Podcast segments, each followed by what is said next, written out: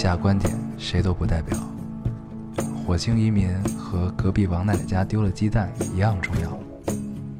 这里是 loading 电台，我们只求在大家 loading 的时候带来点无聊。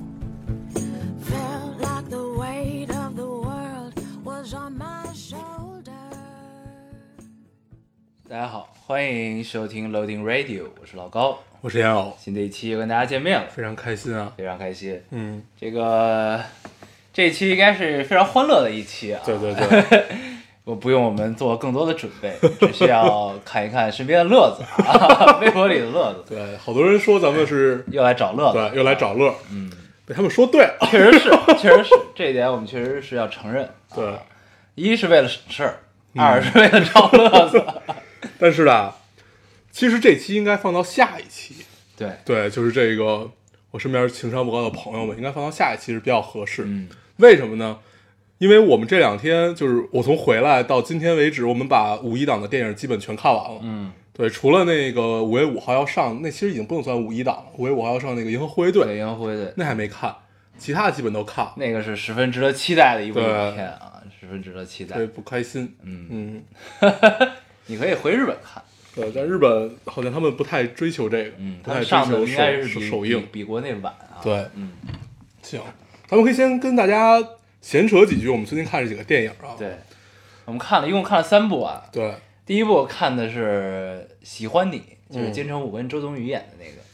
对然后第二部呢，本来应该是看 《春春娇娇救志明明》的，嗯结果那天呢，因为刚刚上映，妈的买不着票，对，然后我们不得不选择去看了《记忆大师》啊，嗯，看了《记忆大师》。记忆大师是本来也是要看，，对，但是本来打但算，观影顺序是《记忆大师》放到最后。对对对啊然后第二部应该看《春娇救志明》，这样的话，这个顺序我们是很舒服的一个顺序。结果这个迫于无奈，顺序变了一下，结果发现这个变真的是非常的不明智啊。但是你要就从另外一个角度来看也对。最后我们看了，今天我们刚刚看完这个《春娇救志明》，相当于是洗了洗眼睛，对对对，所以这个顺序这样也可以。嗯，对，然后喜欢先说第一部吧，喜欢你，喜欢你是我们特别喜欢的一个电影，嗯，看完特别开心，就是打心眼里高兴，高兴，看完之后真的特别高兴。打，心眼里特别高兴，啊。然后故事一切都好对，甜而不腻，嗯。然后节奏也非常好。因为这导演许宏宇之前本来就是一个香港剪辑师出身的啊，嗯，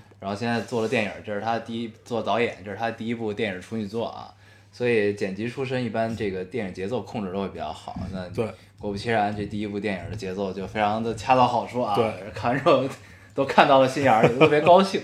而且演员都很可圈可点啊，对，这两尤其金城武特别好，对，就是你想象不出来金城武这个角色放到任何一个人身上可以演，对，这故事呢，咱先不剧透啊，大概讲讲，就是基本上就是一个霸道总裁，对，内核就是霸道总裁爱上我，嗯，对，但是他讲的很有趣，对，对，不像那种特别狗血的电视剧，嗯，对他用美食穿插了起来，对，而且这俩演员啊，我觉得这个戏换任何一个嗯，女生也许还好一些，嗯。但是金城武霸道总裁这个角色，如果换了别人演，可能这戏就撑不撑不起来对了啊。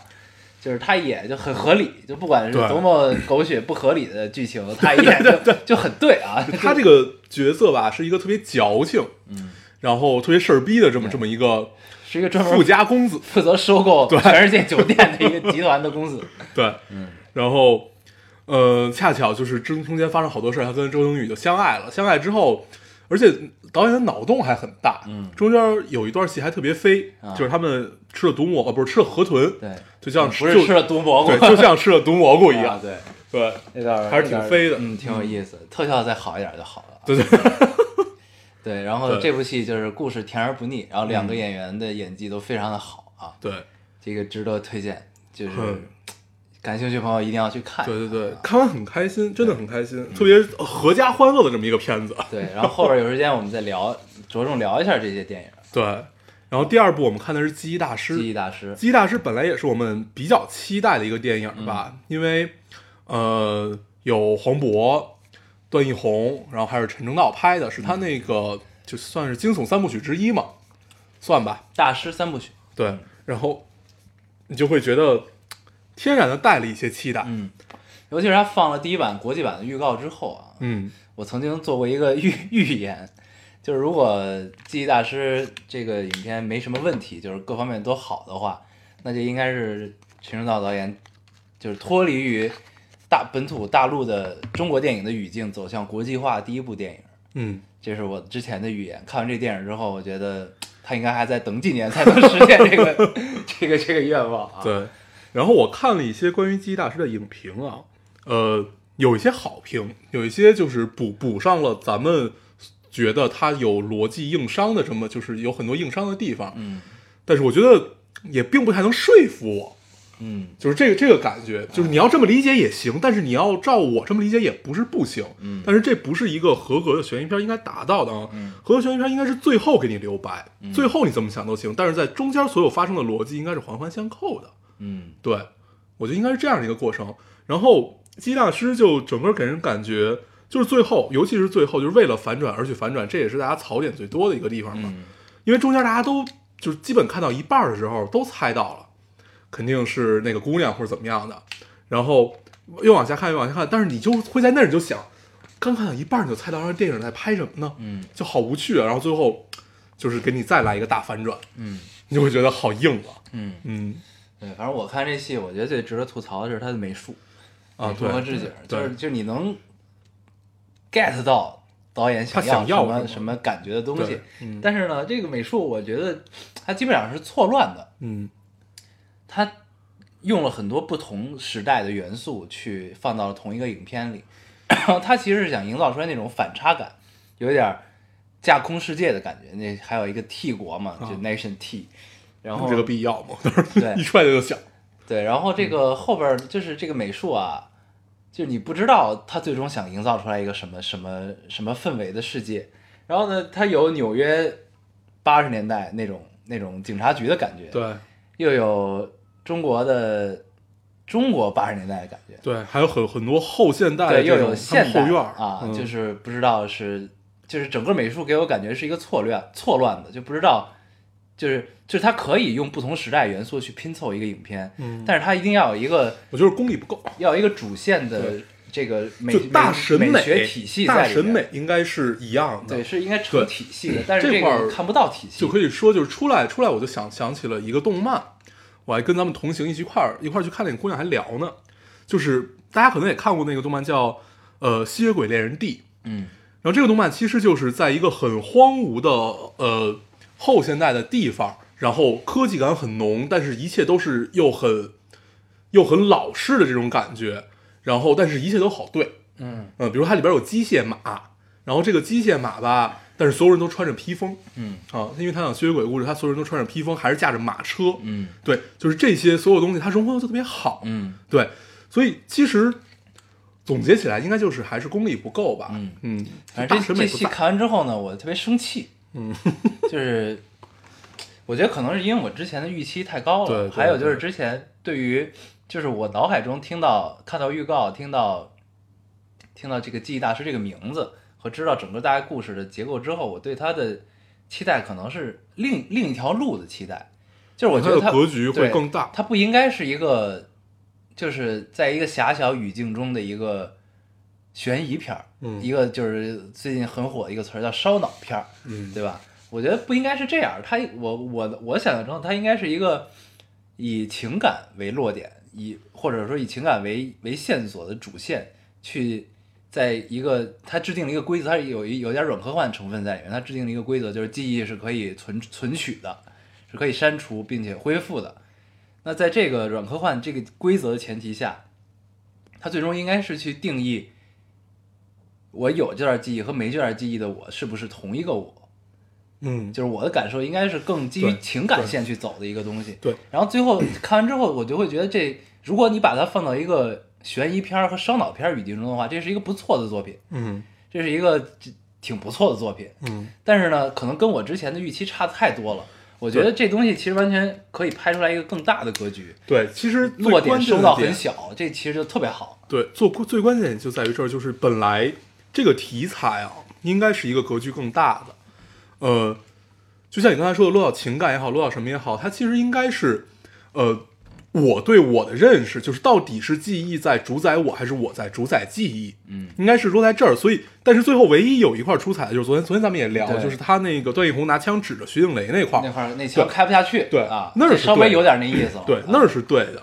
然后，嗯、所所所以最后应该探讨的是这个问题，嗯对，而不是呃离婚又复合的这种问题。嗯嗯，对，对，所以后来看完昨天看完这片子之后，我回来想了一下，就为什么我觉得就看完之后不是很舒服、不高兴，就是因为我觉得这这片子吧，通篇看完之后感受就是特别冰冷，没有温度，就我看这种感受，就是就是它只是仅仅导演着眼于这个叙事，着眼于情节，着眼于反转，着眼于这个前后逻辑的缜密烧脑，所谓烧脑，但是通篇这这片子没有温度，对我看到一个影评啊，这个影评嗯很冰冷。做了一个架构，就是他换了一个方式。他说，如果是这样的话，会不会大家看起来会更合理、更有趣？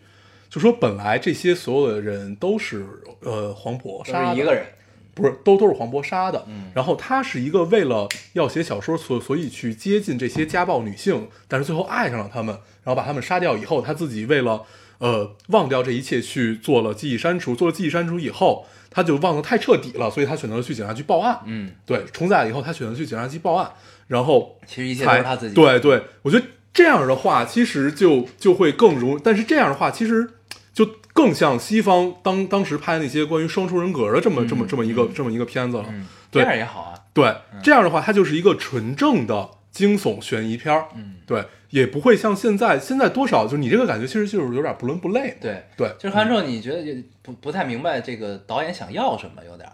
就他要的特别多，对对他要的太多。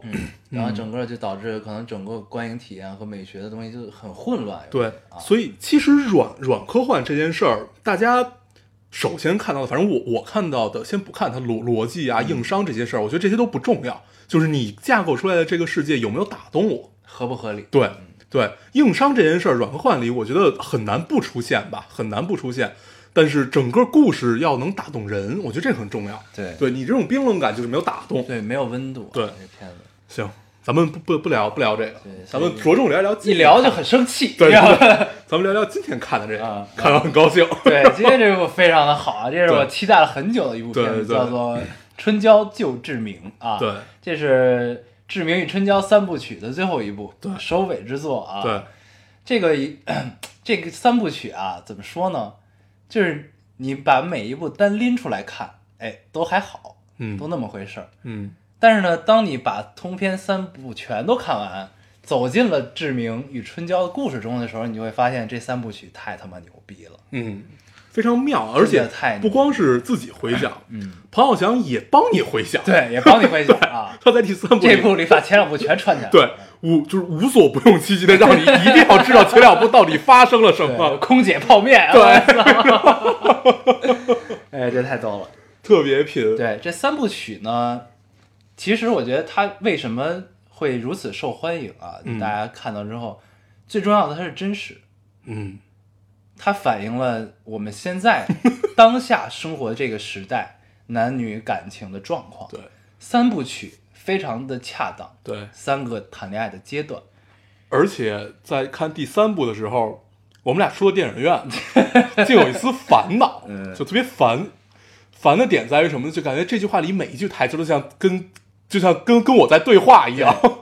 就是这部电影里的，就是张志明所处那个阶段，然后他身边人对他说的话，都像是在对我们自己说一样，就特别适合我们这个阶这个段对这个年龄去看，啊，而且呃，就当时咱们看第一部的时候，一直看到第三部，这个时间跨度在咱们身上也一基本跟这个是在情感上相对吻合的这么这么一个套路。嗯，就算在爱情里没有很吻合，但是在成长环境里是吻合的。对。对，特别有趣。咱们先不不不多费篇幅去聊这个电影啊，嗯咱们就大概说说。就感兴趣的呢，我觉得可以三部曲连着看，对，都能看。三个阶段，第一阶段谈恋爱刚开始，嗯，这是很多人都最喜欢的是第一部，为什么呢？因为第一部俩人没在一起，嗯就谈恋爱嘛，就从在没在一起到在一起，嗯你撩我，我撩你的那种过程，其实是谈恋爱初始阶段最美妙的过程啊，最美妙的过程。所以呢，第一部其实是可能在很多人心中第一部是最好的一部啊。嗯。然后第一部讲的就是在一起了啊，嗯。第二部呢讲的是两个人在一起时间长了，嗯。出现了第三者，就是我看你看腻了，嗯。我去尝个鲜儿了。嗯。尝完鲜儿之后，后来发现，因为生活的习惯种种原因，最终觉得还是之前的好，嗯。就在一起因为中间他俩分手了，嗯。最后又在一起了，嗯。对吧？然后最后张志明在第二部里有了一个小的成长，他其实是一个特别不愿意就改变的人所谓有大大就是对对于追女生或者对于维护感情愿意 take 很多 action 的这种人，嗯对吧？就是就是一定要去做很多努力吧。对，嗯嗯嗯。但是呢，他在第二部的结尾给他唱了一首歌，录了一个 MV，那首歌叫《别问我是谁》，对吧？就是在第第三部里也提到了那个 歌手啊然，后最后还出现一个镜头，邪魅一笑。对。然后这是第二个阶段啊，嗯第三个阶段就是俩人感情终于就经历很多事情稳定了，嗯那你自然要提上日程，就是结婚生小孩儿嗯这些事儿。然后随之而来就是总有一方会有那种不安全感存在，就是我身边这个人到底是不是他，到底对不对，我能否就这么决定跟他在一起了，嗯，就这么结婚了，对吧？对这是三部曲讲的恋爱的三个阶段对，啊、第三部，在我们现在到了这个岁数看的话，其实就又非常微妙，嗯就是每看一部的时候，就都是很对的节奏啊，很有意思。对，就相对于自己也是一个很对的节奏。对对，嗯所以这三部曲是非常值得推荐的。就咱们就先聊到这儿，后边咱们再对，咱们找一个时间详详聊这个三部曲。嗯行，咱们这一期是做了一个活动哈，嗯然后这个活动就是一个我们找乐的活动。嗯但是我们看了一眼留言，基本大家就除了留了一些情商低的事儿，嗯，好多是智商低的。对，我觉得有的也可以读一读，因为好有趣呀、好啊。那哎，那咱们上一期的留言，上一期留言就先不读，嗯，咱们下一期，下一期那也不读了是吧？啊对呀、嗯，行，没事儿，就这么着吧。反正这期我们大家，我我们应该是都在读留言的这么一个阶段。行，行那先这么着吧。嗯那我们就正式开始这一期的找乐活动嗯啊，叫我身边这些情商不高的朋友们。对，行，我先读一个。嗯这个听众说，嗯晚上跟一个朋友去逛夜市，到了一个小摊儿上，看见一个东西，老板喊价三十，我问他能不能便宜点，老板说不能再便宜了，我说二十吧，出来散步就带了二十块钱，眼看老板就要答应，朋友在一旁很热情的说，哎，我这儿有啊，我先帮你垫上，回头你还我就行了，接着就把钱付了。心里真是欲哭无泪，只好默默的接过那东西。这个真的在我身上发生过，你知道吗？就是别人去买东西，他我不知道他在砍价，我是后来我我是拿拿拿，啊，你是给钱的人，对我是直接过去，然后老板说那我就直接掏钱了，就瞪着我，我也不知道为什么，后来现在告诉我，对，你的情商确实也是不高啊，确实不高，嗯，这个确实是。其实好多这种事儿啊，嗯。好多这种就是关于砍价里面，然后别人就直接帮你付了，嗯。然后但是其实你你你正在为这个东西在犹豫的时候，嗯，没有默契，对啊，没有默契。缺乏朋友之间的默契。好，我来读一个啊，嗯。这位听众说，我有两个没有见过面的朋友，他们 每次跳票，他们每次跳票都装作若无其事，这让我觉得很好笑。这是热评第一条啊，这条留言啊，对，跟我看完《记忆大师》是一样，嗯。很冰冷，没没有温度，没有任何温度，尤其是最后一句，这让我觉得很好笑。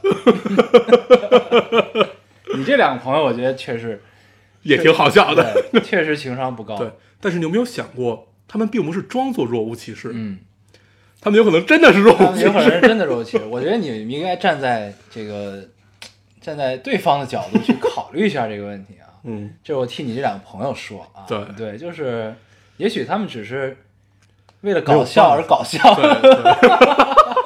对吧？就是虽然我也没见过你这两位朋友对，嗯，我们也并不知道他是谁，嗯也希望他们都好吧。对，啊。希望他们可以变得特别牛逼，嗯嗯，行，尽管他们，我估计他们现在已经已已很牛逼了。经很牛逼了，好的好的，行行行，哎呀，成，我读一个，嗯嗯，这个听众说，我觉得这特逗啊，嗯。但是他说的特别惨，嗯。但我觉得应该读一下，求助。有一个男的跟我闺蜜表白，他俩是同学，男生奶奶去世了（括弧是奶奶带大的）（括弧完），男生的朋友都让他接受或者别刺激男生，怕他自杀。后来不知道发生了什么，他怕男生自杀就接受了。但现在男生各种开情侣空间用情头，应该情侣头像啊情侣头像吧，应该是他后悔了，他要怎么办？我觉得这是一票人都情商低啊。首先是她男朋友的朋友们，嗯就是她男朋友就因为刚刚失去亲人这件事儿，我觉得咱们就不聊了吧，就不聊了。我觉得她多少会走出来的，也不、嗯也不在于这段爱情或者会怎么样。我觉得在她身边的朋友们，嗯，我觉得她可能就是想让这件事，她身边的朋友们可能就是想让这件事促成。对，对，应该应该主要是这个理由。所以这个并其实你的闺蜜心中早就有了答案，对不对？还是得两件事拎开聊比较好啊，就是对啊，你这样这种事儿到最后大家伤害反而更对大啊。，尤其谈恋爱这种事，谈恋爱千万别将就，也别委屈自己。对，真对的是，嗯，就是你如果出于同情，你愿意陪伴他是没有问题的，但是别因为这个去确立一段本不该确立的关系对啊。，而且他现在又很后悔，嗯因为相当于这个男生就很主动嘛。嗯，对，反正这事儿也也也，我我第一眼看到就会觉得这是一票人情商都低。行，你读一个。啊、嗯，这位听众说，我对我妈说，五一假期想出去玩儿，我妈说注意安全。这我也剪了。有人能 get 到我的点吗？一开始我真没 get 到，后来我看了姐的评论，原来他是他原来他是想要钱。对，就跟他妈说我想出去玩儿，嗯，潜台词就是你给我点钱，然后他妈说注意安全。这个不是情商低啊，这是揣着明白装糊涂。就像我们最近看了一个那个那个那个叫叫什么圆桌派一样，啊窦文涛那个角色。对对对，揣着明白装糊涂，这太逗你。妈肯定也看了这个节目，嗯，嗯，很好。很好。嗯行，我读一个嗯啊，这个听众说，朋友在学校被外国人撞，那个外国人一脸歉意的一直说 sorry。我朋友看那个外国人长得帅，硬是呆呆的站了一分多钟，好不容易缓过神儿来，呃缓好不容易缓过神儿来，冒了句 “You are welcome”。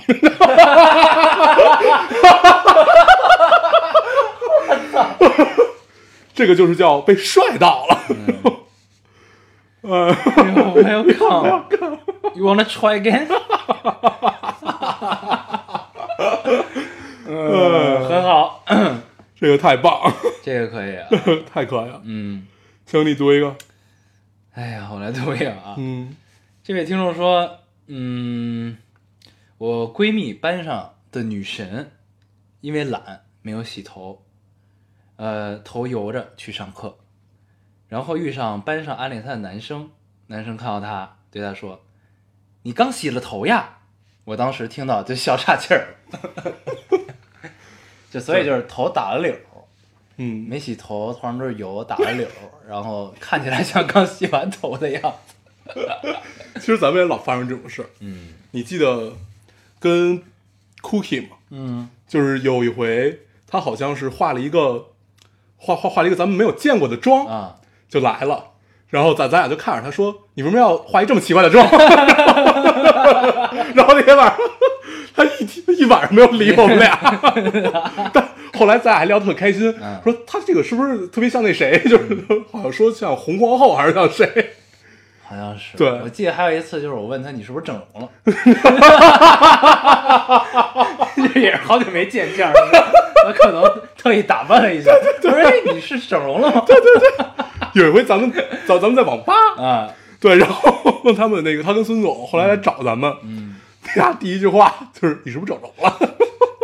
然后他又很不高兴。对，他又一宿没理，真是太难了。嗯对，我读一个啊，嗯 这个听众说，我觉得我情商就挺低的，就比如电台来说吧，你看啊别人喜欢电台，都用夸你们的方式来对来来表达对你们的爱意，既读了他的留言，还让你们感觉暖暖的，俩傻俩傻儿子最后还开开心心的，而我一个电台的忠实听众，喜欢老高，喜欢烟偶，却喜欢用骂来表达，想想确实情商也挺低的。不过朋友你不用怕，没事以后可以改变，嗯对不对？嗯，有可以改变的。哪些是真骂，哪些是假骂，我们还是分辨得出来的啊。没有真骂。确实是，确实是对，啊。行，你读一个。好啊，这位听众说，大概就是我室友啊，每天晚上都要叫我的名字，问我睡着了吗？我不回答他，他就一直问到我回答。我真的是，我刚睡着就被他叫醒，很想打人。我另一个室友的爸爸得了癌症，大家都知道。然后奇葩室友晚上给他妈给他妈妈说，别人死不死，你不死就行。另一个朋友哭的都快晕过去了。我不知道我这个奇葩室友是怎么活这么大的。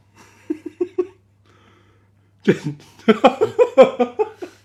我们也不知道。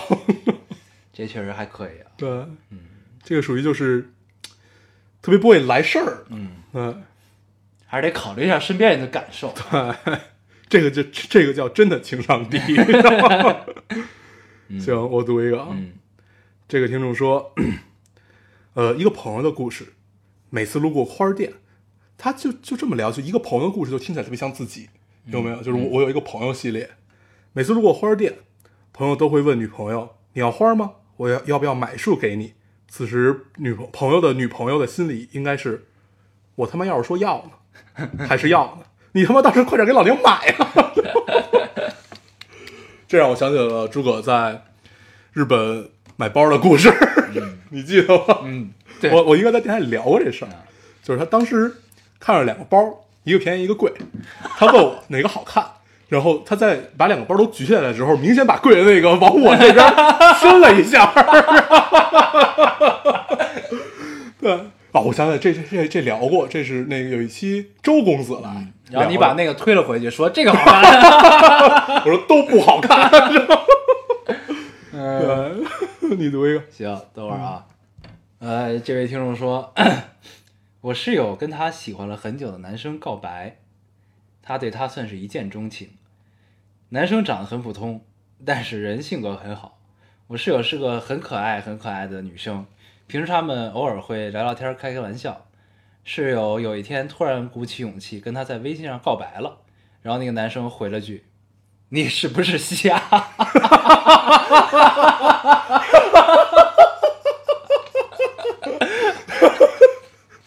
他顿顿时对你的审美产生了怀疑，可能这辈子没经历过这事儿，突然经历了就自然的你是不是你是不是瞎？我操！哎呦。这确实还可以。你看所以我后来他不喜欢你了，因为他觉得你的审美有问题。真的，我读一个啊，我读一个。这个听众说，我有一次买水彩颜料，温莎牛顿特别贵，一支水彩笔就一百多，没向爸妈要钱，自己就不吃饭，不吃零食，不吃肉。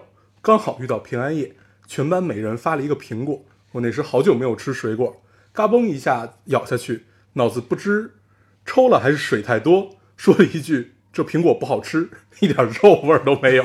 ”说完还没有反应过来，全班爆笑，自己一脸茫然。这虽然不算情商很低啊，但是特别可怜，乐极了，这这是 乐极了。特别逗。所以咱们真的是来骗段子的一个、一期电台。你读一个，行，嗯这位听众说，嗯这是我有一个朋友系列，嗯，他自己写的是我有一个朋友系列。嗯，我有个朋友刚学会化妆，手法拙劣，用色大胆。手法拙劣，用色大胆，这已经脑补出来一堆了。一日涂了金色眼影，还美美的打了腮红。他爸瞅了他一眼，伸手拿过门后他小侄子的塑料金箍棒，给。大圣，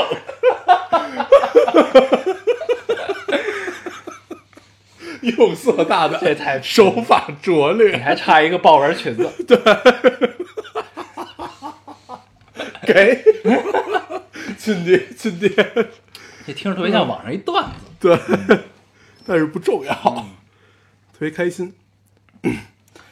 呃，我读一个啊，嗯，这个听众说，留学时暗恋学校一个韩国男生，午餐时想在想在餐厅看他吃饭，猪队友自告奋勇的说要过去帮我偷拍他，跑到男生对面，餐桌距离很近，谁料他的三星手机拍照关不了声音，一顿咔嚓咔嚓。他反应过来的时候，自己已经被发现了，在男男神的瞩目之下跑回我这儿，把手机丢给我，自己跑了，造就了我和男神第一次意味深长的对视，实属尴尬。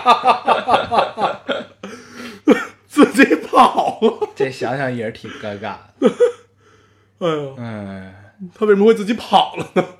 然后落跑的这个姑娘最后跟男神在了一起。嗯，通常电视剧里都是这么演的，对，对，所以你要小心了，小心小心小心了。咱们这有点挑事儿。对，防火、防盗、防闺蜜，对不对？嗯，没有别的爱好，就好挑个事儿。喜欢挑事儿。嗯，嗯，行，你读一个。好。呃，这位听众说，我有一个朋友，他能活到现在，我都觉得是个奇迹。我经常也会有这种感觉。呃，二的出了名儿，大学的时候和他一起回家，他说买的下午三点的票，怕他出什么岔子，我买的两点的票。当天跟他一起去车站，给他安排妥当了，我就上车了，他就坐着等，等着等着感觉有点不对劲儿，掏出票一看，当时就懵逼了，妈的，是凌晨三点的票，车早他妈到了。这些事儿在我们身上都是发生过的。对，这个这个同学是非常有爱心的一个同学，特地早买一个小时就陪他一块儿，嗯，还不错。我之前也干过一次这种事儿，我也干过，我我干过不止一次我。忘了是去哪儿了，好像还不是不是在国内。嗯然后呢，当时就是火急火燎的往这个机场赶，嗯然后已经买了票，而且当时也是临时买的票。买了票之后呢，然后到机场，然后去 check in，说怎么他妈没票啊？说说没我没买这班什么这那的，然后最后我一看买他妈是第二天这时间，当时只能赶紧又买买了补了下一张，赶紧走。对，嗯其实这种事儿还是挺常见的，就是尤其就是咱们其实咱们算是生活在十二小时制的国家，嗯对，就是分上午几点和下午几点，嗯二十四小时制的国家其实就不太存在这个问题，所以我现在给自己的手机都设成是二十四小时制，嗯这样的话会屏蔽掉很多这样的问题。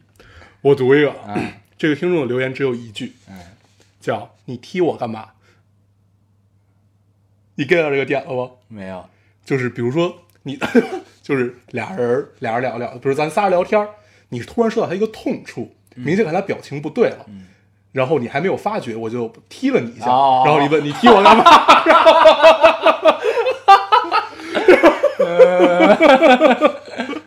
对，嗯，我经常扮演这个角色，就是别人踢我，我都不知道怎么回事，就是干嘛？真的是，我记得好几次，好像还是你踢的我。对 我怪不得你 get 不到这个点呢。果然还是 get 不到，确实我情商也不高。好好有有好多次，就是好别，人 就是你明显的在聊这事儿的时候，感觉状态不太对。而且我这人确实有一毛病，就就是特别爱戳人痛处。对对对。啊，你就是为什么画这么奇怪的妆？我记得小叔娘那会儿，那会儿他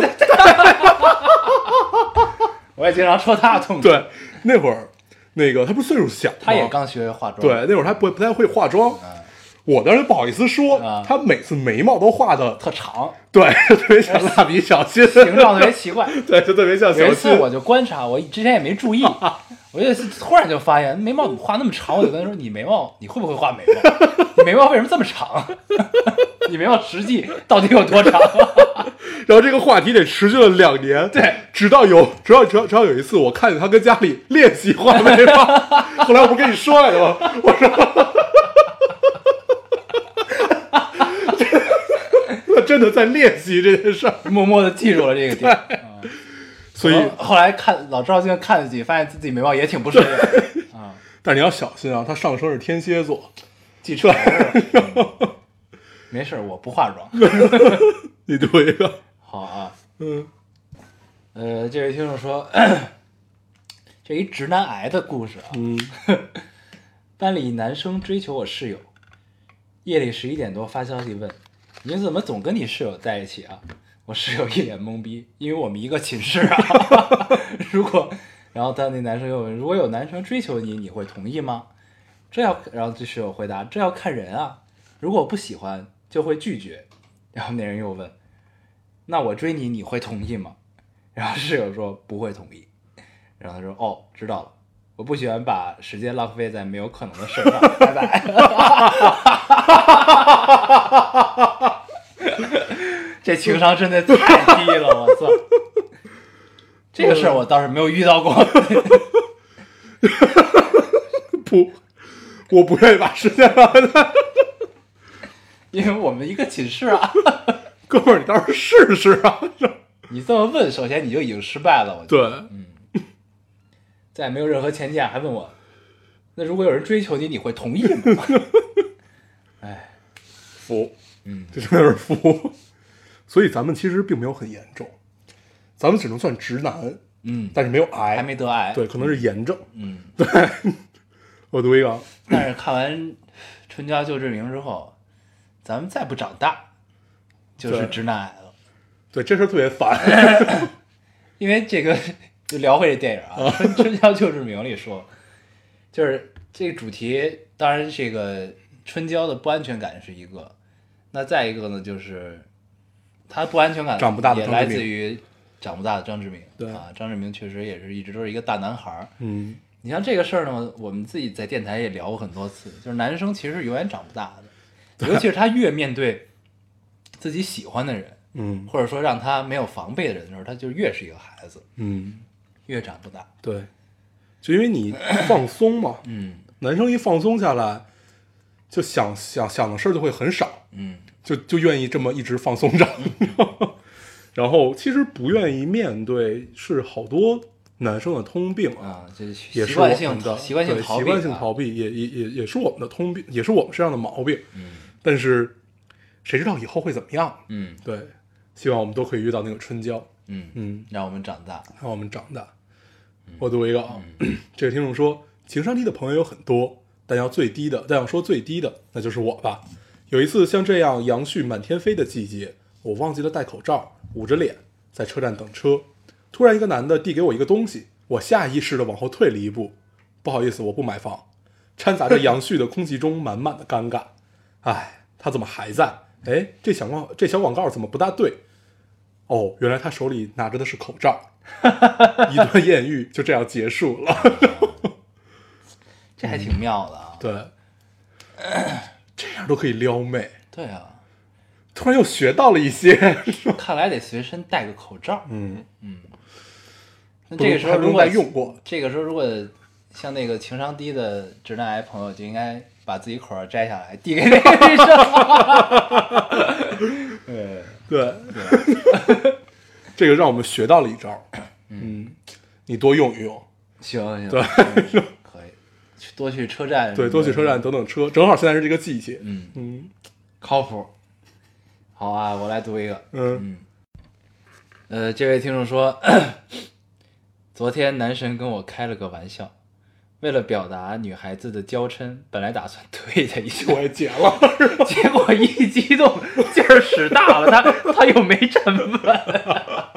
真事儿不说了，我找他道歉，顺便告个白。星星折了好久的，对，然后他底下配图特是别有画面感。他折折那个星星，对，没站稳，劲儿使大了。本来为了表达女孩子的娇嗔，推了他，然后给他推倒了。哎呦，这太平了。对，这怎么听都像一个段子。如果没有那个配图的那个些星星，嗯，真的会当一个段子。对，行，哎，那他今天应该已经表白完了，对，快来告诉我们有没有成功？对对对，对发一张你们的合影来看对。对对，其实主要是这个目的。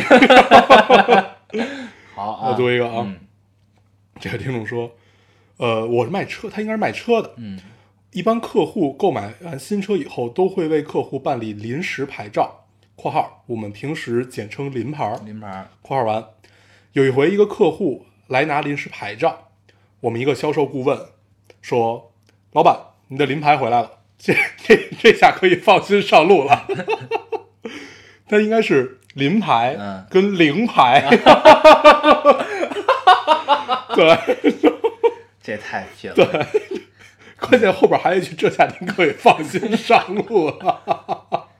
但是，一般就是汽车有临牌儿的时候呢，就因为没临牌儿上不了路嘛，”对，有临牌之后，但是一般这都不会被拍到。对而且我前前段才听说，就有临牌儿，临牌儿还接受限行的，对，但是从来没守过。对，嗯而且也没有，其实就是交警是不会查的，对，就是刚买完车用临牌开车那几天都特别爽。对，对你违章也没有人理你，对对对，就体验到一个没有人拍照，对无政府主义的感觉。然后特别 厉害。行，你读一个。嗯，嗯有听众说，有一次下雨，我们都没带伞，只有一个室友带了。这时我们学长走了过来，学呃室友说：“学长，你没带伞啊？”呃，学长说：“对呀、室友说：“哦，那我就先走了。”然后室室友就用着就这样拿着伞走了。后来就一直用这个笑话嘲笑他，说他这样是找不到男朋友。对身边好像也有这种朋友，有好多好多啊好多。其实咱们曾经也是，对，就是特别贱，对特。别欠。哦，那我先走了。嗯，先走了。对，后来发现这件事儿，就是不该你问的不要问，对，是有一个就是有的时候你经常会发现，就是比如说啊，就是你跟这个，加他这个室友跟这个学长关系可能也不是那么熟。嗯，如果这种情况呢，就是你要是带了伞，他没带伞，你也就你也不想帮他，对。就你跟他一块儿撑着伞走一段路呢，也会很尴尬。对。啊，然后这个时候呢，但是你又，但是平时又又又没有说不熟到就是见面不说话，对，就你见面还得说话，又不是不认识，对啊，就还得说话，然后有的时候就打打着就得吃了嘛什么的，嗯。然后今天就是正好赶上下雨了，哎，你没带伞啊？那我先走了。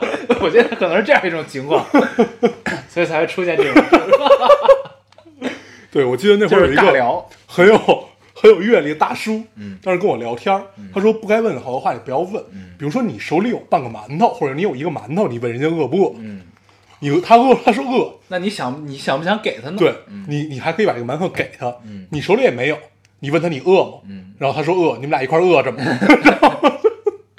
你只能回答我也饿。对，但这样的话就跟你多喝点热水是一样。嗯行，我读一个啊，嗯这听众说，放完放完寒假回学校，班主任说，看你寒假发的朋友圈，你妈妈真是个有趣的人，而且长得真漂亮啊。我说是吧？年轻的时候更漂亮呢。然后他说，那你长得是像你爸爸吗？这老师 绝了！太会聊了，那你长得是像你爸爸吗？嗯，你当时没有骂他吗？对啊要，是我，我就说我长得像你。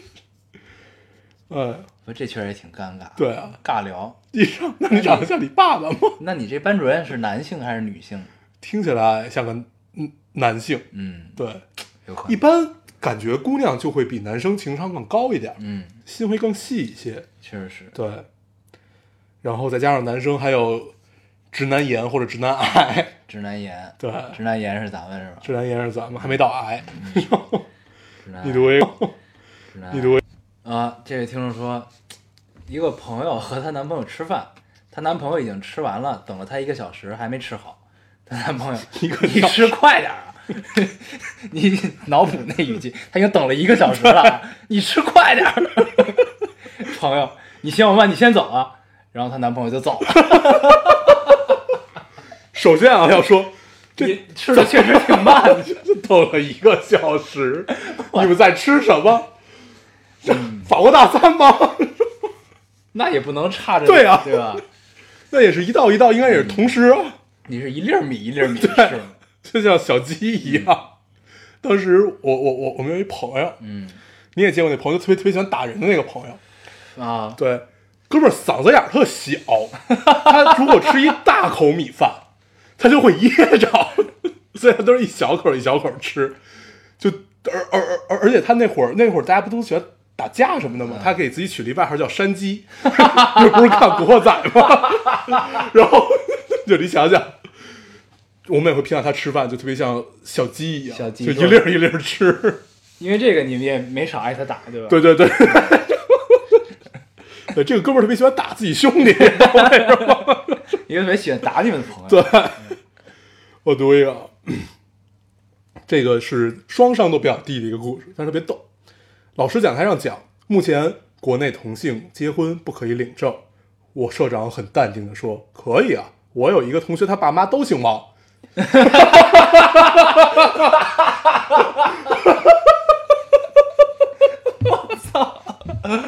特别像一段子是吧？这太拼了，这 都姓王。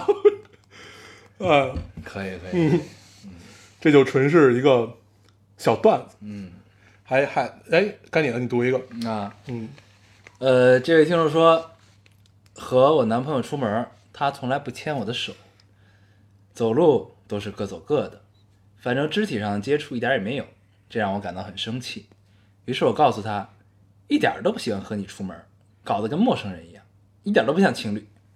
后来男朋友若无其事地说：“哦，那以后就不跟我一起出门了，对吗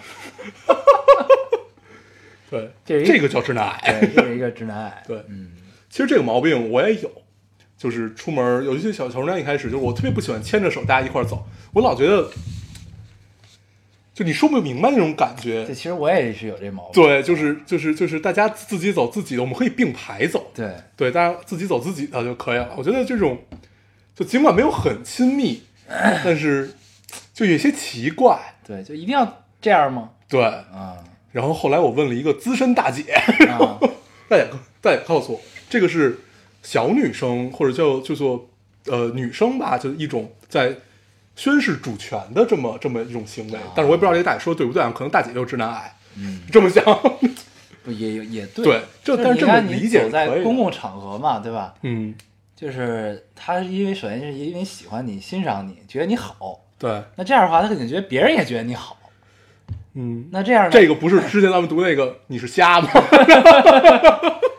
对他肯定觉得你好，别人觉得你也好。那这样呢，他就要告诉别人，这人现在是我男朋友啊，啊。我觉得可能是有这个心理。对，嗯反正这个这个听众你也可以理解一下，嗯因为男生在这方面其实还是比较矜持的，就会觉得就有点奇怪，就走路嘛，就赶紧赶紧到地儿就行了，这个不是这个不是散步，你说晚上大家一块儿出门遛个弯儿，那应该手牵手，嗯对不对？行，我读一个，这个听众说，我还有个同呃，我还有个同学情商特低，但是特别特别可爱。拍毕业照那天，我们全系的女生都打扮的漂漂亮亮的。啊，他发微信，他是男他，他发微信跟我说：“你今天真漂亮。”我说：“你今天也很帅。”发完之后想了想，他今天戴口罩啊。然后我又发，可能是因为戴了口罩。屏幕那头的他沉默，然后撤回了原先跟我说的那句 “你今天真漂亮”的话。他情商也不高，还撤回了这句话。哎，这让我想起了咱们咱们有一个群，嗯咱们那个群里经常聊天儿，嗯总是聊一些不着边际的话。嗯然后这个时候呢，就有会有人说截屏，嗯，然后截屏之前，然后有人发这截屏之后呢，我就会迅速把我之前说的话全都撤回。对。然后后来发大家发现这个套路之后，先截图，然后再说我截图了。就是比谁快。对啊，呃，我手机里有好好好多你的截图，准备有一天用来黑你，用来兑现。对，用来兑现。嗯，行，呃，你还有吗？你再读一个吧。啊，那我那我那我读一个，咱们就可以差不多结束了哈。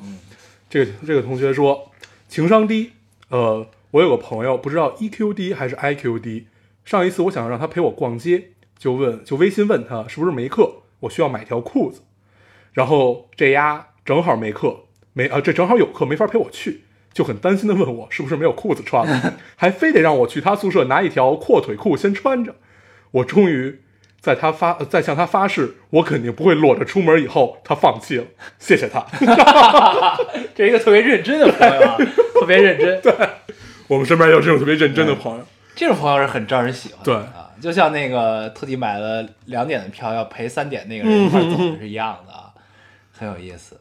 嗯对，行，嗯，咱们找乐差不多找够了。我看好好好多听众说，咱们是不是最近生活过得不太开心？嗯，想找一些乐趣。其实是这个样子的，是我们是这个样子。平时都是生活在水，深火热中，我们平常都是很严肃，对不苟言笑。只能靠跟大家听众交流来获得平时生活的一些快乐。对啊，这个是每天都是瞪着对方跟对方说话，对一言不合就开打，嗯，就像那个你嗓子眼儿小 山鸡，山鸡山鸡。啊，然后，呃，我们全靠这个电台来充实我们这是我的快乐。们生活唯一的乐趣啊，就是在电台中跟大家聊一聊自己的生活，对。啊，听一听大家的糗事，对，啊，找一找乐子。呃，自己身边奇怪的朋友，嗯。奇怪的同学，嗯，情商低的朋友，对，很好啊，嗯。嗯，行，其实咱们可以聊一下这个，咱们争取拔高一下情商低这件事儿啊。咱们按照以往有社会责任感的套路，嗯。其实我后来就是发完这个微博，就在想到底什么叫情商低。后来就你知道，就是咱咱们那个神神经病朋友，啊，他也看这条微博，他就问我。你怎么界定情商低这件事儿？我说你，你就是情商低。嗯对，我说你能来问这件事儿，就说明你情商已经高不了了。对，后来我就在想，在想这个情商低这件事儿啊，其实总结起来，基本就是呃不识趣，没有眼力见儿，嗯然后不懂得在适合场合下说适合的话。嗯其实，在有些时候我们都情商会低，然后在这种情况下，我们靠什么来弥补呢？其实是靠你身边的朋友来帮你圆场的。嗯，就如果身边都是情商低的朋友，那也没事儿，你们也觉不出来。对对，就是身边有的，这这这个情商，它不是一个稳定的值啊，它是一个呃，随着你的状态，随着时间，它是一个上下波动的这么一个状态对，。就有时候你情商特高，有时候呢你的情商就巨低，对对对，比如说，就咱俩一块儿出去的时候，比如说我今天状态特别好，那那那那我跟别人说的比较多，那可能就就显显得你情商低。然后你出去的时候，你今天状态特别好，那你就跟别人聊，那我显得我情商就很低。所以它其实是一个呃波动的一个对对它是一个波动的过程。当然也有那些一直低的人，对对对 一直低的这些人，总有一天他会变高的。这个社会会教给他这些法则的，社会社会社会教我龙哥啊，对，会教给他这些法则的。对，对。所以呢就是、怎么说，情商低啊也分可爱和不可爱。对。你像我们前面也读了一些很多可爱的，对。也读了一些就是让我们读完之后发现有点后悔读这条留言的那种情商低的情况啊，这种都是比如说那个老师，这都是有的啊。嗯，对，所以就是嗯，希望大家听完我们这期节目啊，乐归乐，对但是呢，还是要尽量的懂得在不同场合说不同的话。对啊，而且嗯，帮别人圆场这件事儿，其实，在现有的社会法则下是特别重要的一件事儿。嗯，就是呃，首首先这个人对你很重要，你不希望他跌面儿，嗯，对你就会去选择帮他去圆这个场，然后多跟这种人一块儿出门，嗯，基本就是这个样。对。对。然后情商低呢，有的时候也是因为这个人特别认真对。才出现，比如说怕人裸着出门的那个。对对对，你看这种朋友呢，就你一定要留住他，对啊，特别靠谱，靠谱。他是打心眼儿里靠谱的这么一个人。这情商高低也是有很多种不同的表现方式的。对，啊。对，嗯，行，行，我们拔高就拔到这儿。嗯，对，也没拔多高的对最后落最后落点就是落在于要交靠谱的朋友。嗯，对情商高低也可以看出他靠谱与否。对，因为真正情商巨低的那些人，他也没有朋友。行，行，那我们这期节目就这样。嗯，我们还是老规矩，说一下如何找到我们。大家可以通过手机下载喜马拉雅电台，搜索 Loading Radio 老丁电台去下载收听关注我们。新浪微博的用户搜索 Loading Radio 老丁电台，关注我们，我们会在上面更新一些即时的动态，大家也可以跟我们做一些交流。嗯，现在 iOS 的用户也可以通过 Podcast 找到我们，还是跟喜马拉雅一样的方法。好，那么这期节目这样，谢谢大家收听，下期再见，拜。拜拜。我们都曾经寂寞而给对方承诺，我们都因为折磨而厌倦了生活。只是这样的日子，同样的方式，还要多久？我们改变了态度而接纳了对方，我们委屈了自己成全谁的梦想？只是这样的日子，还剩下多少已不重要。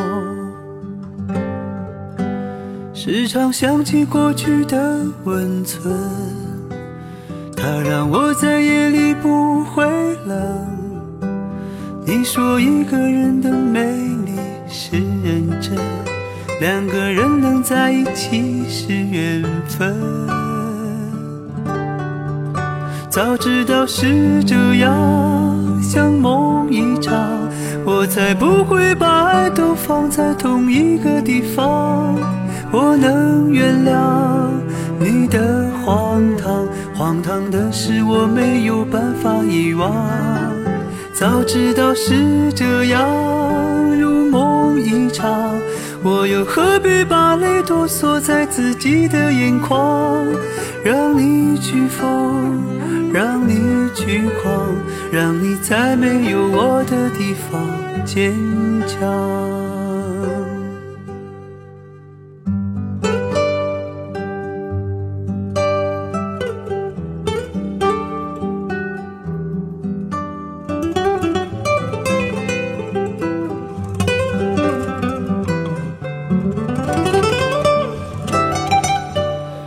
常想起过去的温存，它让我在夜里不会冷。